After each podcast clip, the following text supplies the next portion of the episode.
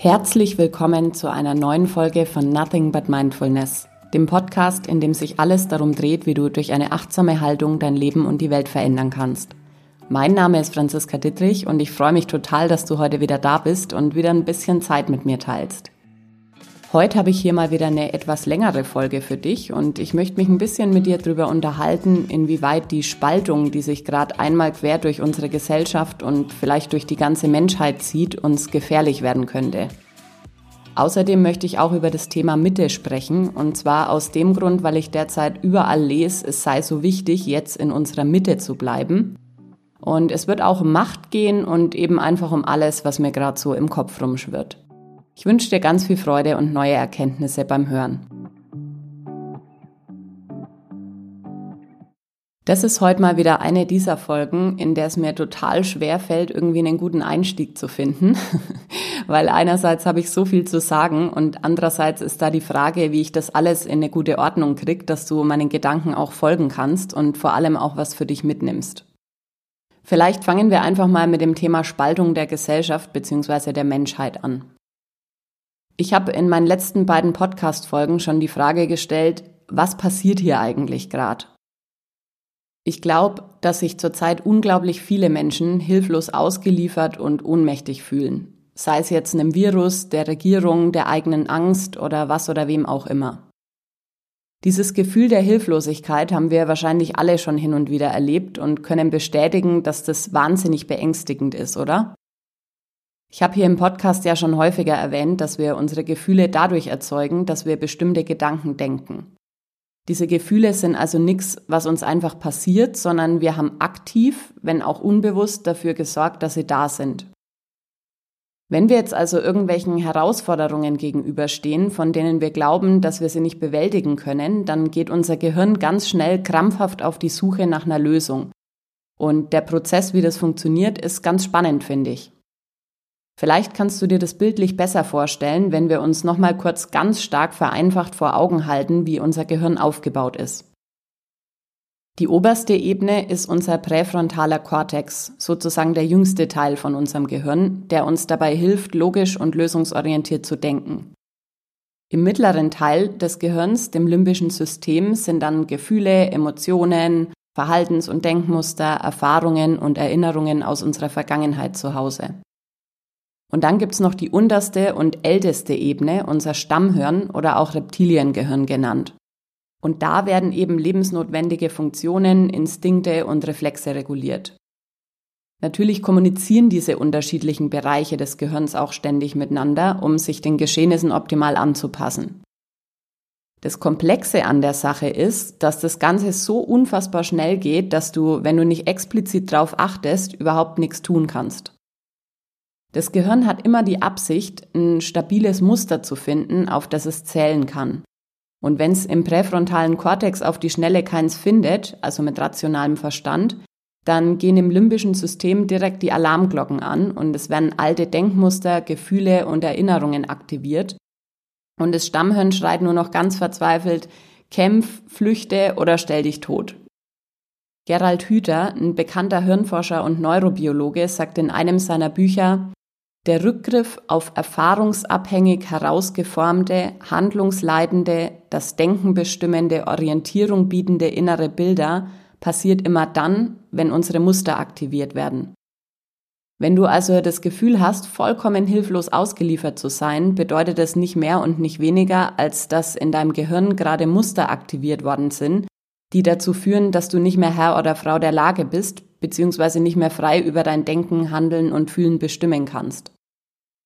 Wenn wir zum Beispiel als Kinder die Erfahrung gemacht haben, dass wir besonders viel Lob, Liebe und Aufmerksamkeit kriegen, wenn wir schön brav sind und den Mund halten, dann machen wir das auch im weiteren Verlauf unseres Lebens immer wieder, weil unser Gehirn ja gern belohnt werden will. Die Alternative in die andere Richtung ist, dass das Schweigen und Spuren damals überlebensnotwendig war, weil wir vielleicht immer eins auf die Mütze bekommen haben, wenn wir aus der Reihe getanzt sind. Verbal oder physisch, in der Schule oder zu Hause. Das Gehirn ist ja eine lernende Maschine und wird mit der Zeit automatisch so, wie wir es mit Begeisterung benutzen. Man könnte also sagen, dass wir heutzutage immer noch wie Esel funktionieren, denen man so eine Karotte vor die Nase hängt. Und wenn die Karotte nicht mehr funktioniert, dann muss die Peitsche herhalten, weil auf Schläge hat wahrscheinlich kein Esel große Lust und wird spätestens dann wieder parieren. So, jetzt habe ich wirklich super weit ausgeholt. Eigentlich wollte ich über Spaltung sprechen. Aber ich glaube, es ist einfach total hilfreich, erstmal zu verstehen, wie dieser Gehirnfahrstuhl funktioniert und uns immer wieder in unseren Überlebensmodus katapultiert, weil, und Achtung, jetzt kommt der perfekte Übergang, wir aus diesem Überlebensmodus heraus prädestiniert dazu sind, Opfer von Spaltung zu werden oder eben selber zu spalten. Wenn wir nämlich gerade einen Überlebenskampf führen, sind wir selbstverständlich davon überzeugt, dass es nur diese eine Lösung für uns gibt, um aus der Situation lebend wieder rauszukommen. Und diese eine Lösung versuchen wir dann auch auf andere zu projizieren. Spaltung passiert genau dann, nämlich immer, wenn wir versuchen, anderen unsere Meinung und unsere Ansicht aufzuzwingen. Wenn wir nicht mehr offen für links und rechts, sondern nur noch in unserem eigenen Tunnel gefangen sind.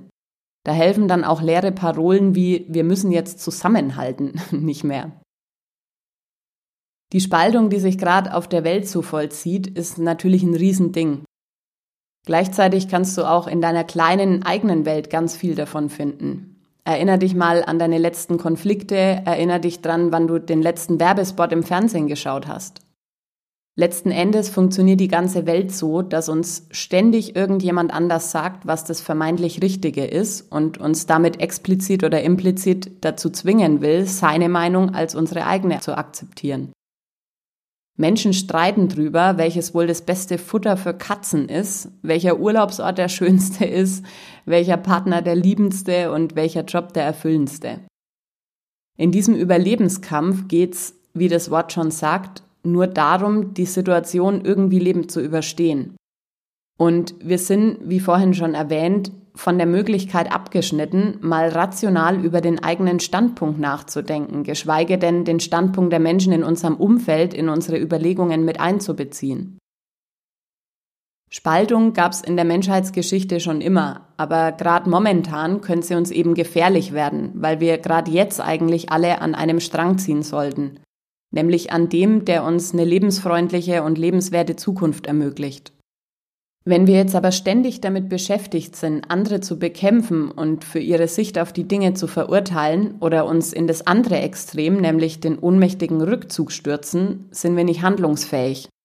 Uns entgehen ganz viele wichtige Infos, die wir eigentlich bräuchten, um die Komplexität der Geschehnisse wenigstens ansatzweise zu umreißen.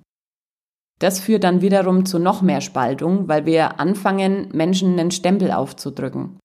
Vielleicht geht es sogar so weit, dass wir uns von ihnen distanzieren, weil wir ihren konträren Standpunkt nicht aushalten können. Und was noch viel schlimmer ist, die Spaltung passiert sogar in uns, weil es gibt sicherlich in jedem von uns einen Teil, der sich nach Wahrheit und logischen Erklärungen sehnt. Diesen Teil spalten wir aber durch unsere Angst ab das bedeutet aber ja nicht, dass er dann nicht mehr da ist. Wir setzen ihm quasi nur einen Deckel drauf und unterdrücken den. Und so fühlen wir uns dann auch noch innerlich zerrissen. Anstatt uns also um das kümmern zu können, was es gerade in der Welt wirklich braucht, sind wir mit unseren eigenen kleinen Kämpfen beschäftigt und tragen, hoffentlich nur unbewusst, zu immer mehr Spaltung und Differenzen in der Welt bei. Was ich aktuell ganz oft bei meinen Kollegen lese, ist, dass wir schauen sollen, dass wir in unserer Mitte bleiben oder zurück in unsere Mitte kommen. Ich stimme dem natürlich in gewissem Maß zu. Gleichzeitig glaube ich, dass es dieses Konstrukt der Mitte so faktisch eigentlich nicht gibt. Warum? Weil sich zum einen die Umstände im Außen, aber auch wir als Menschen uns einfach viel zu schnell verändern und eine Mitte für mich was Statisches ist. Wir sind ständig am Balancieren und wenn wir glauben, wir haben das Gleichgewicht gefunden, dann kommt wieder irgendwas, das uns aus der Bahn wirft. Ich würde die Mitte so definieren, dass wir einen mehr oder weniger fixen Kompass in Form unserer Werte in uns haben, nach dem wir uns richten können, egal wie stark der Sturm ist. So eine flexible Mitte also eher. Und gleichzeitig sollten wir uns auf jeden Fall auch sehr bewusst darüber sein, wie unser Gehirn funktioniert und nicht alles glauben, was wir denken. Also nicht jeden Impuls zu ernst nehmen und unser Denken, Fühlen und Handeln daran ausrichten. Auch hier will ich dir wieder ein Beispiel an die Hand geben, dass das Ganze einfach greifbarer und nachvollziehbarer wird. Ich habe in einer Folge hier im Podcast schon mal meine wichtigsten Werte mit dir geteilt. Ehrlichkeit, Freiheit, Sicherheit, Loyalität und Integrität. Und diese Werte leiten mich durch mein Leben und helfen mir dabei, mich in jeder noch so komplexen Situation wenigstens irgendwie zurechtzufinden. Und hier jetzt das Beispiel, wie es mir gelingt, in der aktuellen sehr komplexen Situation immer wieder meinen Weg klar zu sehen, auch wenn im Außen großes Chaos herrscht. Wenn ich mir so anschaue, was auf der Welt passiert, dann habe ich gerade einen dringenden Wunsch danach, dass all die Menschen, die was zu sagen haben, ehrlich mit mir sind. Und wenn sie mir diese Ehrlichkeit nicht von sich aus entgegenbringen, dann muss ich selber dafür sorgen, an Ehrlichkeit, also in dem Fall an Fakten zu gelangen. Mein Bedürfnis nach Sicherheit stelle ich dabei gerade so ein bisschen hinten an, weil ich weiß, dass dieser Wert gerade selber nicht wüsste, wohin er mich navigieren soll. Stattdessen ist der Wunsch nach Freiheit gerade ziemlich laut und zwingt mich quasi dazu, mich für ihn einzusetzen. Und wie mache ich das? Indem ich den Menschen, denen ich begegne, gegenüber zwar loyal bleibe, aber gleichzeitig auch das tue, wovon ich glaube, dass es mir hilft, meine Integrität zu wahren. Deshalb habe ich hier vor zwei Wochen auch angefangen, an euch zu appellieren, dass ihr rauskommen sollt aus eurem Angstmodus und stattdessen wieder anfangen sollt, euren rationalen Verstand in Betrieb zu nehmen. Und die Anleitung, wie das geht, liefere ich gleich mit. Wie du siehst, das ist mein Weg, der sich nach meinem Kompass richtet. Deshalb kann dieser Weg auch für dich so eins zu eins nicht der Weg zu deiner Mitte sein, weil die Wahrscheinlichkeit, dass die fünf Kernwerte, die uns durch unser Leben leiten, genau identisch sind, einfach total gering ist. Es geht also auch jetzt gerade wieder mal darum, dass du dir Gedanken über deine Werte machst und mal schaust, was für dich eigentlich zählt im Leben. Ich finde es nämlich ziemlich gefährlich, einen solchen Balanceakt unbeschadet zu überstehen, wenn ich gar nicht weiß, wo ich eigentlich balanciere Verstehst du, was ich meine? Und dann kommen wir wieder zu dem, was ich eingangs erwähnt habe. Wenn du kein Muster parat hast, nach dem du dich richten kannst, startet automatisch der Angst- und Panikmodus in deinem Kopf. Und dann ist da eben noch die Sache mit der Macht. Was ich mich immer wieder frage ist, warum haben wir so große Angst vor unserer Macht? Vielleicht sollte ich noch kurz sagen, wie ich drauf komme, dass wir überhaupt Angst vor unserer Macht haben. Und da mal die Frage, was verbindest du denn mit dem Begriff Macht? Wütend sein und auf den Tisch hauen? Der Begriff Macht ist für die meisten Menschen sehr negativ besetzt und sie verbinden damit was Schlechtes oder Böses. Wenn jemand Macht ausübt, bedeutet es in unserem Verständnis, dass er damit jemanden unterdrücken muss, um selber größer zu sein oder zu wirken. Das widerspricht dann unserem Werteverständnis und führt dazu, dass wir auf keinen Fall einer von den Mächtigen sein wollen. Was wäre aber, wenn es auch möglich wäre, Macht auf eine positive Weise auszuüben? Was wäre, wenn jeder von uns seine Macht dazu einsetzen könnte, Gutes in die Welt zu bringen? Es macht durchaus Angst zu wissen, dass man was bewirken kann, weil damit geht natürlich auch eine gewisse Verantwortung einher, die es dann zu übernehmen gilt. Und nicht nur vor dieser Verantwortung haben wir Angst, sondern auch davor, dass wir, wenn wir uns denn endlich mal groß machen, nicht mehr reinpassen in die Gesellschaft, in der wir leben. Wir haben alle schon relativ früh gelernt, dass wir am ehesten mitspielen dürfen, wenn wir schön brav und ruhig sind und uns dem fügen, was die breite Masse denkt, fühlt und tut. Und selbst wenn wir immer wieder Versuche unternehmen, uns groß zu machen, die dann erstmal scheitern, weil einfach selten was beim ersten Versuch klappt, bringt's nur wenig. Weil wir können die Muster und Verschaltungen in unserem Gehirn nur dann nachhaltig verändern, wenn wir sie einfach immer wieder aktivieren und benutzen. Das ist der Grund, warum wir uns dann letztendlich doch wieder von unseren bisherigen Vorstellungen leiten lassen und nicht von dieser unglaublichen Vorstellungskraft, die wir eigentlich alle in uns haben. Die ist uns schon fast abhanden gekommen. Aber dort, wo noch ein Funke ist, kann man jederzeit wieder ein Feuer entfachen, wenn auch in manchen Fällen mit ein bisschen mehr Aufwand. Daher werde ich hier auch nicht aufhören, bevor ich den einen oder die andere hier angezündet habe. Weißt du, ich verstehe total gut, dass du gerade in dieser schwierigen Phase am liebsten einfach rückwärts wieder aus diesem ganzen Dickicht rausklettern würdest.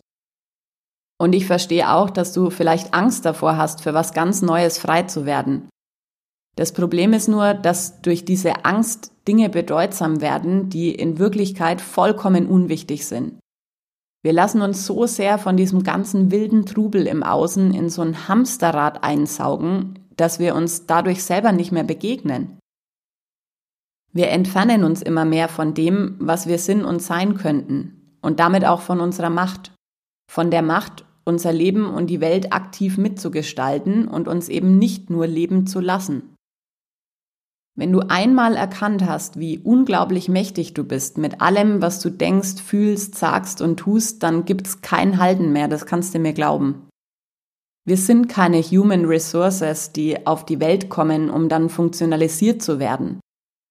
Wir haben alle einen freien Willen und aus meiner Sicht ist es unsere Aufgabe, hier auf der Welt während unserer Lebzeit alles zu werden, was wir wirklich sind. Und genauso wie ein Dialekt nichts Angeborenes ist, ist es auch nicht angeboren, unsere Macht und unsere Willensfreiheit abzugeben, sobald wir selber denken können. Unsere Haltung zu uns selber, unserer Macht und unserem Leben nehmen wir erst durch unsere Erfahrungen ein. Und genauso können wir sie auch jederzeit verändern. Schau dich nur mal um, mit welcher Körperhaltung die meisten Menschen durch ihr Leben gehen. Eingefallene Schultern, gebückter Gang und den Blick auf den Boden gerichtet. Wie soll in so einem Körper eine aufrichtige, freie und machtvolle Haltung wohnen? Die Welt braucht gerade wirklich jeden Einzelnen und jede Einzelne von uns. Wir brauchen jetzt alle deinen Mut. Den Mut dazu, dich daran zu erinnern, wer du warst, bevor es dich interessiert hat, was andere von dir denken den Mut, deine Macht zu erkennen und zu leben, und zwar für eine Welt, die uns ein Leben in Frieden und Freiheit bieten kann. Bitte, bitte, komm raus aus deiner Angst und mach dich so groß, wie du bist. Dieses Virus, das von jetzt an bis in alle Ewigkeit hier mit uns lebt, lässt aktuellen Zahlen des RKI zur Folge 99,67 Prozent von uns gesund. Natürlich bin ich kein Arzt, aber lass uns doch einfach mal rational und mit Verstand auf das Ganze schauen. Wir sind nicht nur für uns selber hier, sondern auch, um die Lebensbedingungen für die nachfolgenden Generationen zu gestalten. Und am Ende zählt kein Ich wollte eigentlich, aber, weil wir wissen alle, wenn du wirklich gewollt hättest, dann hättest du getan. Du bestimmst jeden Tag, wie du auf all das antwortest, was dir widerfährt. Und ein Nicht-Antworten ist in jedem Fall auch eine Antwort. Jetzt lasse ich es für heute mal wieder gut sein. Ich hoffe, du hast für dich wieder den ein oder anderen Denkanstoß mitgenommen. Ich freue mich, wenn du die Folge und generell den Podcast wieder fleißig mit deinem Umfeld teilst. Und wir hören uns nächsten Dienstag wieder. Bis dahin wünsche ich dir eine gute Zeit. Pass auf dich auf und bis bald.